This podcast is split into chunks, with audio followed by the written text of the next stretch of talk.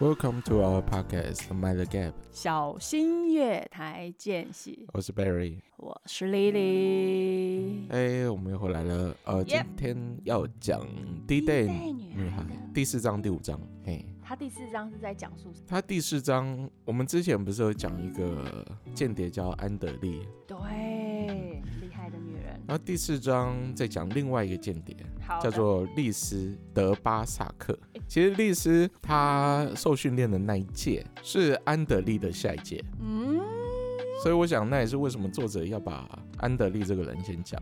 是，因为这样顺序会比较顺。对对对，他应该是有照一个时间线这样下来。嗯，怕我们这个脑残的人，就是不太懂这个时间线，跳来跳去，脑会烧掉。哎、其实他一直都跳来跳去啊，因你为要你要历看史他的时细节间太多了。 是是是，它上面就是他在讲，他前面都会加时间，什么三个月之后啊，依旧什么是几年点等等的，所以我看的还蛮顺，应该这样说，不会很痛苦。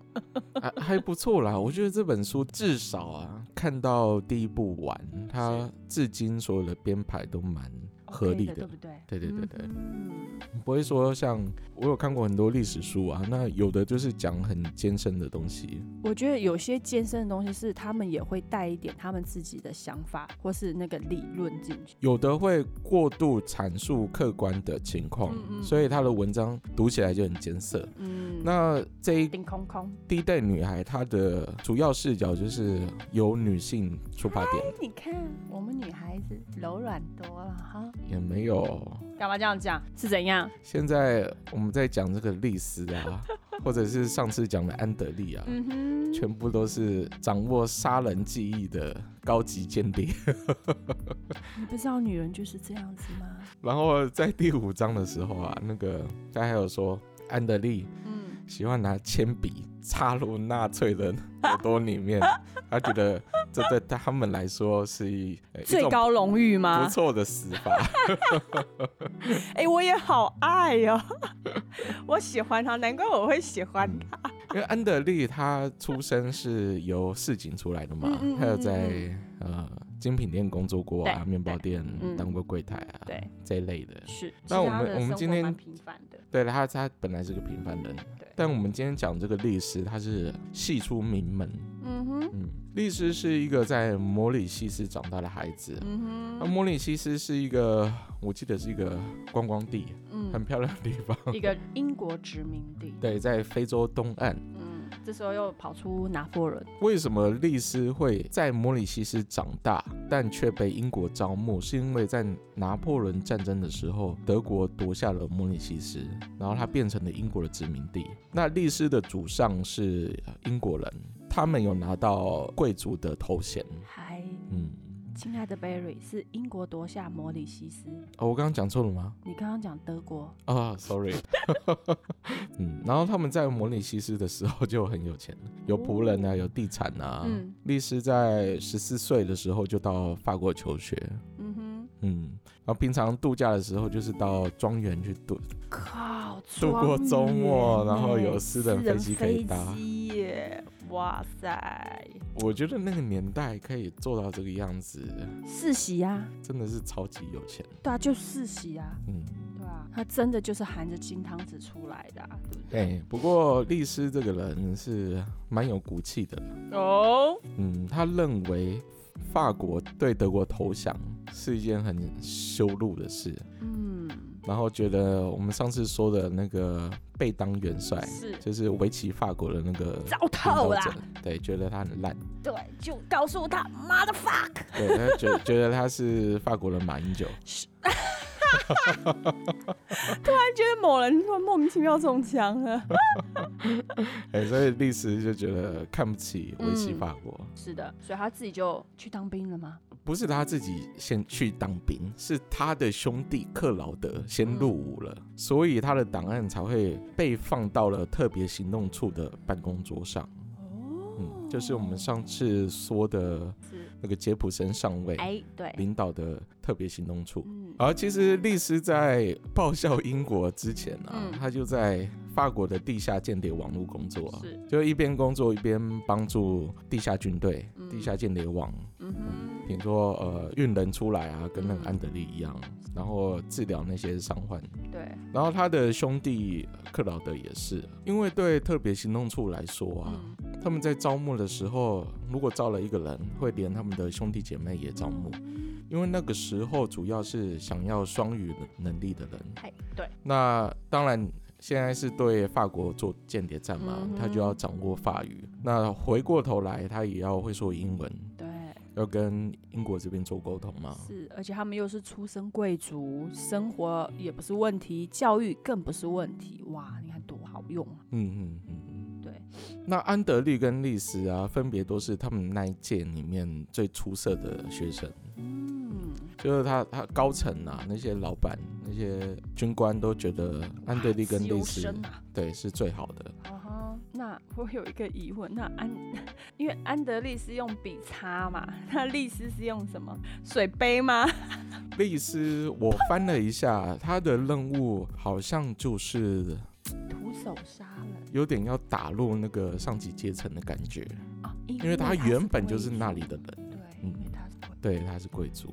其实他们的训练应该都是有一套 SOP 啦，族哦，嗯那看你自己的专业是什么，你自己在对做。大家都会，学。嗯然后，当然有的人会特别对某个领域很拿嗯手，嗯那他们被训练的技能啊，就包括纵火、嗯哼，破坏火车、嗯哼。打 锁、打打这个钥我喜匙、欢，这个我喜 欢。伪造文件、勒索、跟踪、刺杀，还有潜入。然后 小，心狗，哎、对他们潜入的时候就有一招啦。为了不让狗发现，他们会先进谷仓，然后在角落大便，哈，就把自己身上的味道跟那个周遭的味道混在一起，那狗就比较不容易发现它。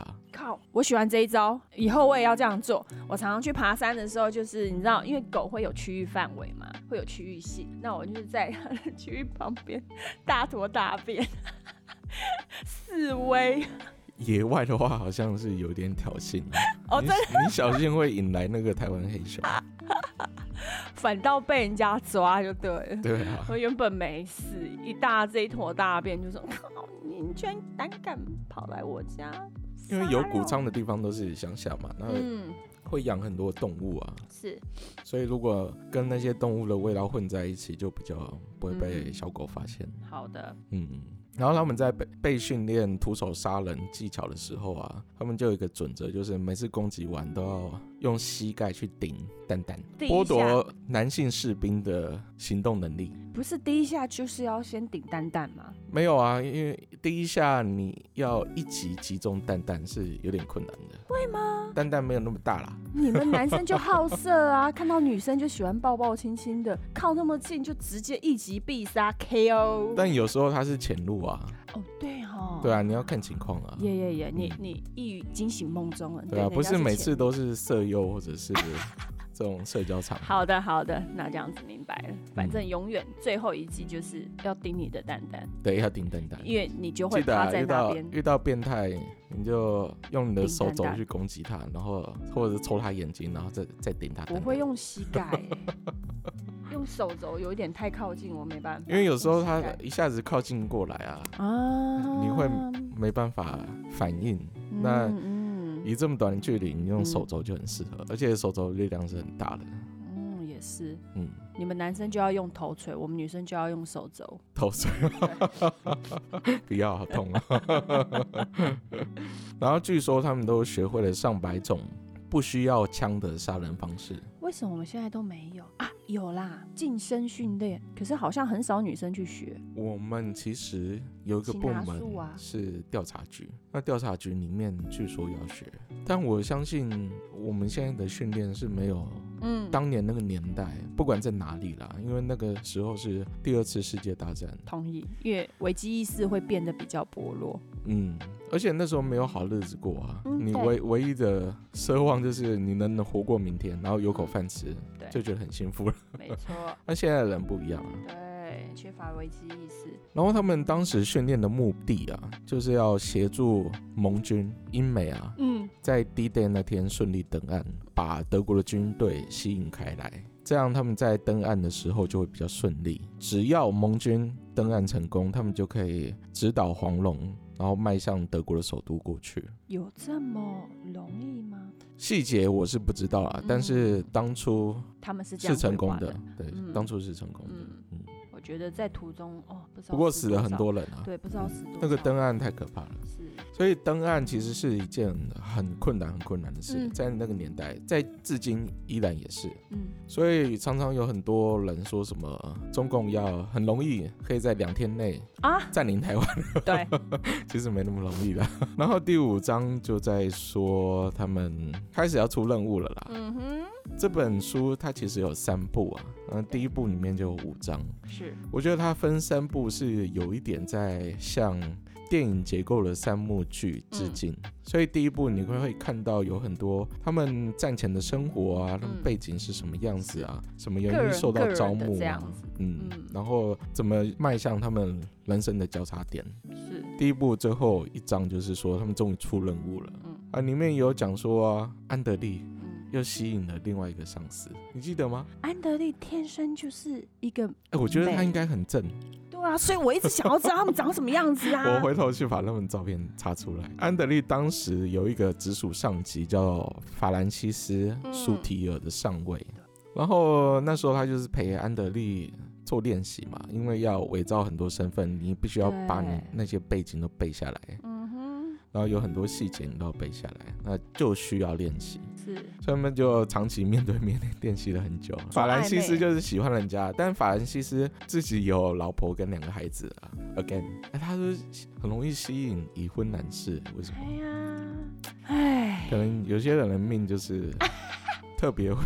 没有，有些人的女人味是稳重的，所以你就会吸引到很多稳重的人。如果啊，有些人的呃呃吸引力是类似那种太过自然阳光，就会吸引一堆那种小屁孩、没有用的人。其实，在心理智商里面呢、嗯哼，你你说的相反吗？你对你的另外一半是你心里认为欠缺的东西的投射。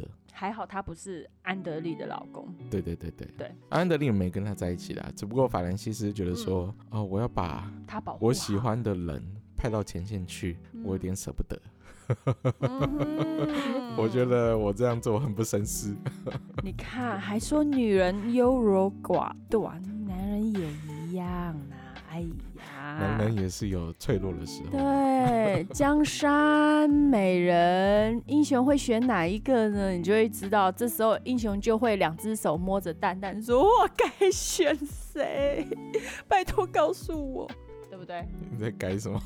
没有，啊这是男人的内心戏，不是吗？好啦，其实安德利喜欢的是之前我们讲的莫里斯啊，所以我想安德利是没有接受法兰西斯的爱的啦。而且后后来训练完，他就离开了，去法国出任务嗯了。那去法国出任务要带很多东西啊，是，一般男性间谍会得到黄金袖扣，嗯哼黄金打火机、黄金手表、 黄金笔，到底是干嘛？一定要黄？因为这些东西在必要的时候可以变卖，体积又小，所以有时候会起到关键的作用。也是，那这些女性间谍额外还会得到像是黄金做的粉底盒，重点是项链是黄金的 吗？肯定是啊。 铅笔是黄金的吗？我我觉得金铅笔这个有点对啊。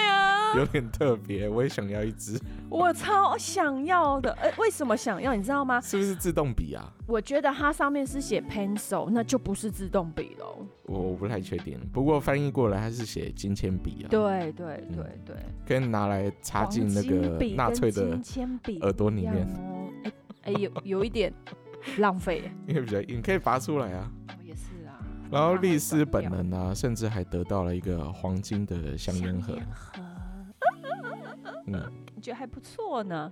不止如此啊，他们在降落伞跟背部之间还有一个袋子，里面装着大量的现金。哦，嗯，像安德利那个时候就带了二十五万法郎的钞票，这样多少？嗯那个年代很多吧？嗯，他几万他块说台是币差不多五年的薪水啊。哦，好，嗯，就换算过来的话，大概几百万吧。嗯，嗯，我觉得它就是一个概念，活在当下，反正你什么时候死都不知道，所以就是好好的享受吧。不是的，啊不是去 享受的了。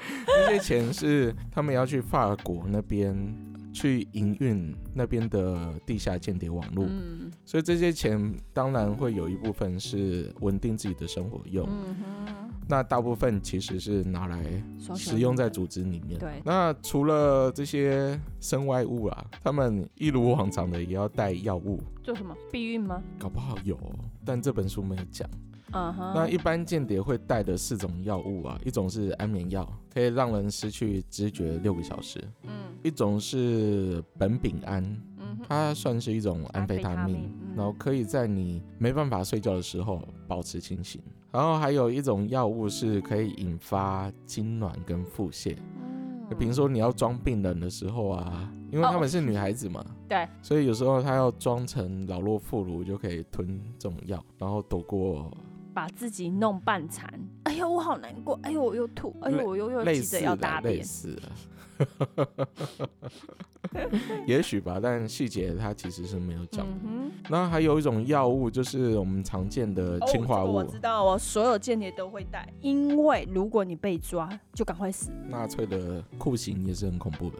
最重要的是，如果地下网络的讯息被一点点被就翻好出来对的一话点点就好那就整个麻地下烦网络就完蛋。对，所以那时候安德利在接受英国的征召的时之前啊，嗯哼，他就在地下网络工作过啊，对啊然后他的地对下网络就被整个翻掉。嗯，刚刚我们说了这个氰化物啊，它是包在一个橡胶皮层里面，嗯哼，所以如果你不咬破的话，吞下去是不会有事的。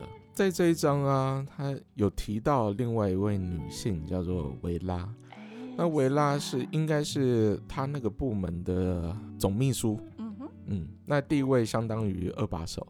那维拉她负责的工作就是整理一些情报，然后发放给他们，对让对他对们知道。嗯，在夜晚的时候负责送这些间谍出任务，因为有时候是开飞机嘛，嗯然后在秘密机场欢迎这些出任务的人回来，也包括发薪水、安抚组织成员的家人、哦，转交他们的信件啊，甚至是遗书，那他其实他很重要哎，很重要。非常重要哎。所以他们那个部门叫他 F Intelligence，哦，但是他称自己叫 F Interference，那个 F 就是 French 的意思，France 有什么差别吗？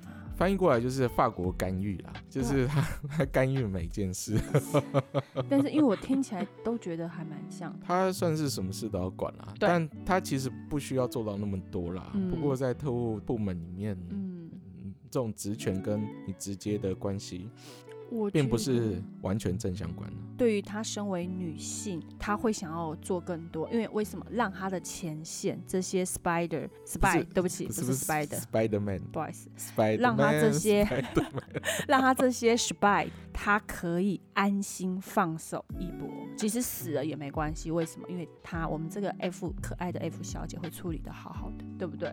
嗯所以我觉得他才会这样子做那么多。如果是男生，哈，哎呀，反正你死，我就把你的遗书丢给你你的家人，这样就好。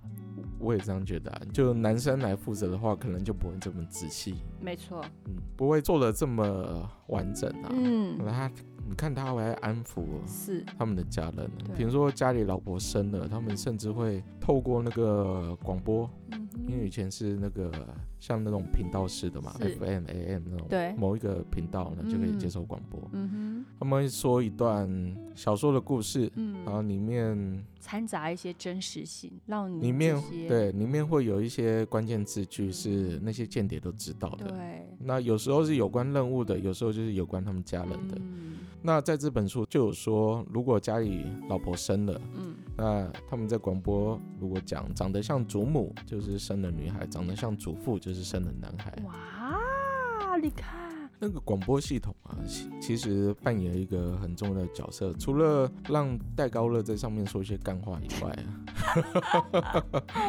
它里面有你看你们男人只会讲干话，好了，其实那时候戴高乐扮演的角色也是很重要啊，因为他会吸引很没多错想要为真正的法国、嗯，或者是为英国效力的人是过来。是，那在那个广播频道里面就有很多节目嘛，嗯你节目里面就会有一些暗号。是，那这些暗号不只是针对他们自己的人，也针对一些在欧洲的有势力的人，啊他们自己手上都有备一套那个暗号系统，嗯只要听到那个，他们就知道是哪个意思。嗯比如说我是商人嘛，我跟英国做生意，因为在战时很很难去做金流或者是货物的交换嘛，嗯，很难做贸易。对，那我可能我接受到英国的命令，就是你你听广播等待我们的回答，嗯然后我只要听到某件关键字，比如说我最喜欢《海贼王》的鲁夫了，意思可能是我接受你的这一个 deal，那如对果说你我的最钱喜很快我们就会交给你。啊哈，哎、是我喜欢对这个。会会有类似这样的密码系统。嗯我最喜欢罗宾的，表示告诉你，你一毛钱都拿不到，而且我还会。对，有可能就是是我我们不接受你嗯你的订单啊，或者是什么之类的。哎呀，聪明啊，这个嗯我喜欢。那除了这个，当然也会有摩斯密码了，但不是不是每一个地方有设备去接受这、哦，对，这个东西啊，嗯所以有时候就只能靠广播。嗯啊哈，而且当时啊，在法国收听国外的广播是犯法的，所以你都要我觉得他躲就起是来为了偷偷要听。阻断这样子，是啊，是啊，是啊。嗯，但这本书上面有说啦，当时大部分人都会听国外广播。会，因为我我觉得就像呃，我们一开始讲的，他们就是虽然战败了，但是他们还是一度想要复国，一度想要抗争，只是苦无到底怎么抗争，要怎么才能成功，苦无办法。而且那时候他们这个频道啊，这个广播上面有很多娱乐节目，嗯我觉得那样的逻辑就有点像北韩人知道他们看国外的电影或国外的连续剧是犯法的，嗯他们还是会去看，因为太好玩了。比看自己的还要有趣。所以就算会被杀掉，我还是要看。安德利跟历史这样的间谍啊是，不免俗的，他们在自己的部门都有特别的代号。如果你想为自己取代号，你想要取什么？我吗所？以如果你是间谍的话，如果我是间谍，我的代号是黑子。黑子为什么叫黑子？因为你黑黑的嘛。我从小都被会被人家冠一个黑字，黑美人、黑长发、黑黑黑黑黑。哦，嘿嘿对嘿嘿嘿，你听起来像变态。嘿嘿， 靠！所以就大概是黑子之类的。哦，如果代号我我要取代号的话，我就帮自己取三十公分。哦，以后就叫我三十公分。好，我就叫你三十公分。好，来说回来，当时啊，其实法国人是很不想靠英国的力量啊，一直都是，对但是，除了一些历史因素外啊，嗯，还有敦刻尔克大撤退、哦也是其中一个原因。这个真的是一个很难的大战。嘿，那法国人就认为说，你们英国人就是放弃我们了，你放弃这场战争，然后在敦刻尔克那边嗯完全撤回英国，所以你们就是叛徒。嗯他觉得英国人是叛徒，因为那时候马其顿防线已经完全崩溃了啦。对然后德国军队整个就已经整个侵入到嗯法国领土里面了。是，嗯，所以我觉得站在我第三者的立场，我觉得呃，以以英国的这样子的决策是对的，因为其实法国已经沦陷了，可以理解法国人的逻辑啦，跟他们的想法，对就觉得说你是英国人真是孬。可是我觉得站在英国人，我我觉得我会赞同英国人这样子做，因为他已经沦陷了，然后你你硬是要从一个呃海岸线上面嗯大进攻，我觉觉得。嗯你你是会死更多人，嗯人家当都已当经时是沦打陷不一赢的半了啦，对啊，人家你都已经沦陷一半了，所以我觉得我可以了解呃法国人的怨恨，但是我也可以了解英国人这样子做，嗯，那在战败后啊，丘吉尔曾经下令要让法国把所有的法国战舰往中立港口停靠。嗯因为怕那些战舰会向德国投降，那德国军队就会得到更多的军舰。嗯哼，嗯，但是法国没有答应他们，对啊，他拒绝啦，对，拒绝了。就啊但是是英国也当时很那妙个贝当元帅带领的法国，是啊，我们的呃被当当，嘿，那英国就觉得说啊，你你们既然不答应要帮德国扩充军力的话，我们就去轰炸你的港口。嗯，所以在一九四零年七月三号的时候，英国派了飞机去轰炸阿尔及利亚的港口。嗯。造成法国士兵一千两百九十七名死亡。所以我才说这真的是一个算是当下，你你可能当下我们这样听会觉得说啊，你为什么要做这样子的事情？可是当下就像 Barry 讲的，如果他倒戈了，那之后要怎么战争？不用战啊，因为英国会更辛苦。嗯，对，所以有些人细会节觉我得就不知道了啦，就我嗯就没有太深入去研究。所以我觉得有的时候我们在看历史啊，有时候会没有办法理解，或是如果你不再深入去了解当下的全面情况的话，有时候会觉得这些高干做的一些决策就是有一点惨无人道。嗯，对，所以我一直在讲啊，我没有研究的东西，我不敢乱讲。嗯， 这件事啊，就被当时的贝当跟希特勒拿来说嘴，对啊，他就是告诉英国，嗯你这个叛徒，不是，他是告诉欧洲人，你看英国他们就是不讲道义，啊叛徒哎，他们不讲道义去轰炸法国的港口嗯没，造成这么牛多人死亡。背叛我们。那后来，利斯跟安德利就是搭飞机跳伞进入了法国领土之后啊，嗯，利斯就买了车票前往普瓦捷，然后啊安德利就回到他法国的家。好，前面讲的部分就是第四章、第五章，嗯嗯，，那这些第一步的铺陈就是为了 D Day 这个任务，然后我们 IG 其实有抽奖，有抽挺挺动物的旗帜，我们之前有做一部影片。嗯然后是有关流浪狗动物议题的。对嗯，所以欢迎我们各位听众去看看。对对对，好，好，就这下一样集子见啦，拜拜。拜。